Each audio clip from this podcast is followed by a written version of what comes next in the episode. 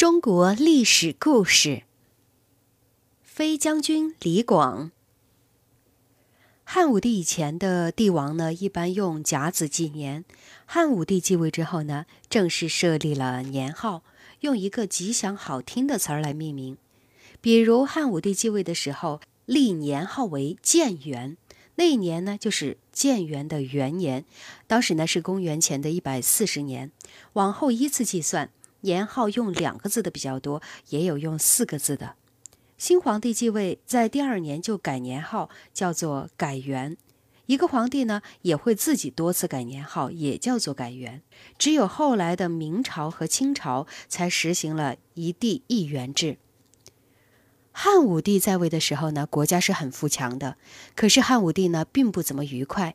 因为他还有一桩心事没有解决，这桩心事呢，就是北方的匈奴还不断来骚扰，使得中原地区的汉族人民呢，不能够安安稳稳的生活。秦始皇的时候呢，大将军蒙恬把匈奴是逐出了河套地区，使得匈奴呢，在很长一段时间是没有办法南下的。到秦末农民战争和楚汉相争的时候呢，匈奴才又逐渐的强盛起来。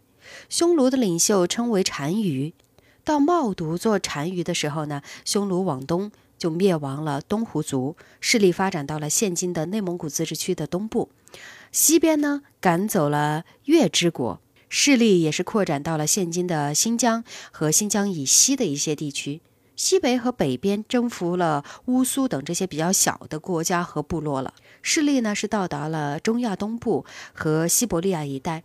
南边又控制了河套地区，到达了现今的陕西和山西的北部。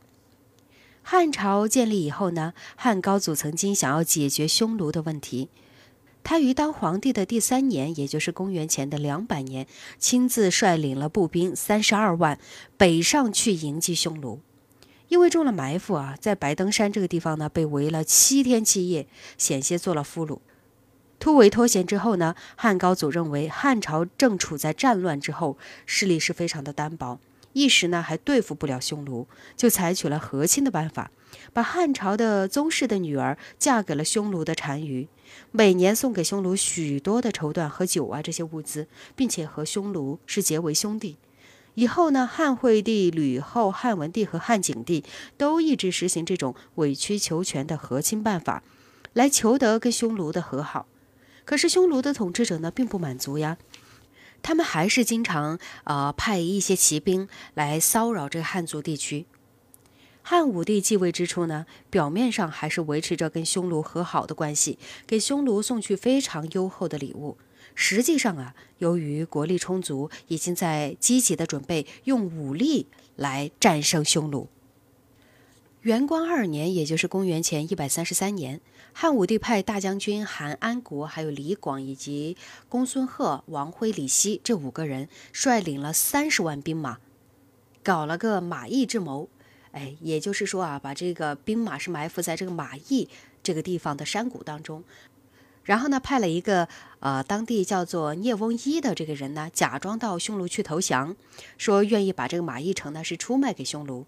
匈奴的单于呢，贪图马邑城的财富，真的就率领了十万骑兵跟了来。可是当他们进军到五州边塞的时候啊，看到草原上布满了牛羊，而没有人放牧，就产生了怀疑。再仔细一观察呀，发觉这个汉朝设有埋伏，就半路退兵回去了，没有中计。从此以后呢，汉朝和匈奴就完全断绝了关系，大规模的战争也随着开始了。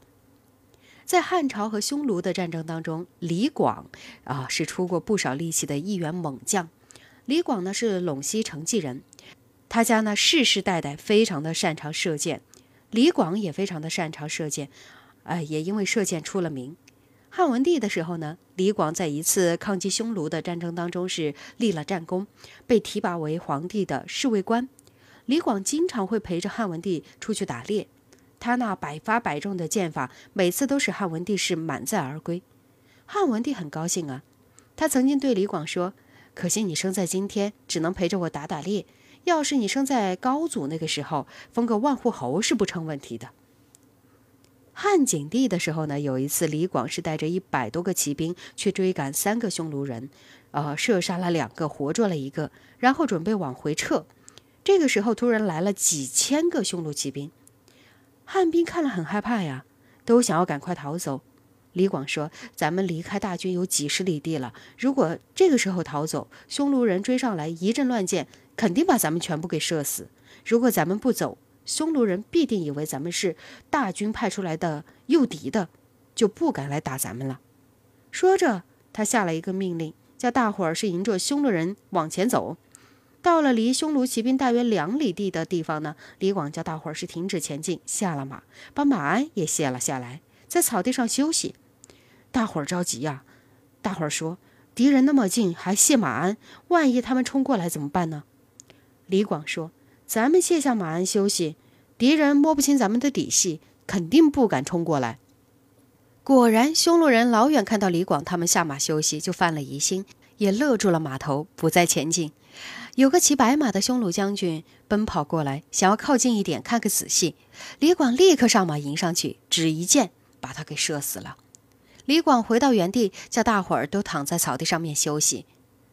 天慢慢黑下来了，匈奴人一直以为汉军有埋伏，不敢发动进攻。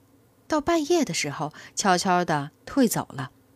天一亮，李广他们看到匈奴人已经退走了，心上的石头也落了地，互相拍拍肩膀说：“好险呐！”然后奔回了大营。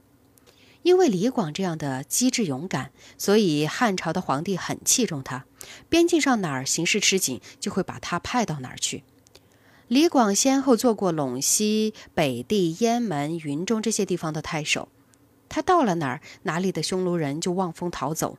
匈奴人给李广起了个外号，叫做“飞将军”。马邑之谋以后的四年啊，也就是公元前的一百二十九年，汉武帝派卫青、公孙贺、公孙敖以及李广四个人分头带兵去抵抗匈奴。匈奴人害怕李广，就设了埋伏要活捉他。匈奴人事先先挖下了陷阱，再和李广对阵，假装被打败了，引诱这个李广去追赶他们。李广光看到前面的平展展的草地，没想到匈奴人挖了陷阱，就追了上去。追着追着，只听到“哐当”一声，李广连人带马掉进了陷阱，他被匈奴人活捉了。匈奴人捉住了李广，生怕他逃跑了，就把李广装在用绳子结成的大网兜子里，用两匹马吊着大网兜，把他送到单于那里去报功。李广窝在网兜里，闭上眼睛装死。走着走着，他微微睁眼，偷偷地瞄见旁边一个匈奴的骑兵，啊，骑着一匹好马。就一个鲤鱼打挺，从网兜里一跃而起，跳上了非常漂亮的马，夺了那匈奴兵的剑，拼命地往回奔。几百个匈奴骑兵追上来，李广是一连射死前面的几个追兵，终于是逃了回来。李广打了败仗，做了俘虏，又逃回来。按照当时的军法，应该是杀头的。好在汉文帝已经定下了罚钱赎罪的规矩，李广交了罚金，回头做了平民。又过了几年。匈奴进攻辽西郡，杀了太守，打败了汉朝的大将韩安国。韩安国呢，也就被调到了右北平。没过多久，他病死了。汉武帝觉得呀，还是李广比较能干，又启用了他，派他做了右北平太守。匈奴人听说李广来做了右北平啊，赶快逃走，好几年都不敢来骚扰了。匈奴人一逃走，边境上暂时没有了战事。李广常常带着一些将士外出打猎。当时右北平山里啊有不少的老虎，李广是一连射死了好几只老虎。艺高人胆大，李广常常是等老虎扑近的时候才射，所以箭无虚发，准能够把老虎射死。有一次，一只猛虎是朝李广迎面扑来。李广不慌不忙地往下一蹲，让猛虎从自己头顶上扑了过去，然后对准老虎的心窝，只一箭，就把这个老虎给射死了。有一天，李广和将士们打猎回来，天色已经很晚了。他们刚转过一个山坡，突然瞧见迎面的乱草丛中蹲着一只斑斓的猛虎，正准备向他们扑过来。李广是赶快拈弓搭箭。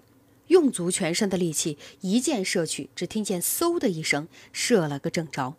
将士们赶快提着箭跑过去逮老虎，可是跑近一看，愣住了。原来草丛中并没有老虎，只有一块奇形怪状的大石头。李广那支箭呢，竟然射进了石头里面。箭怎么能够射进石头里去呢？大伙儿觉得很奇怪，李广自己也很纳闷儿。他站在原地，又一射，石头上只蹦出火花，再也射不进去了。飞将军李广一箭射进石头的消息很快传开了，匈奴人听了之后更加害怕李广了，赶快往西迁移，不敢再来骚扰右北平一带的边境地区了。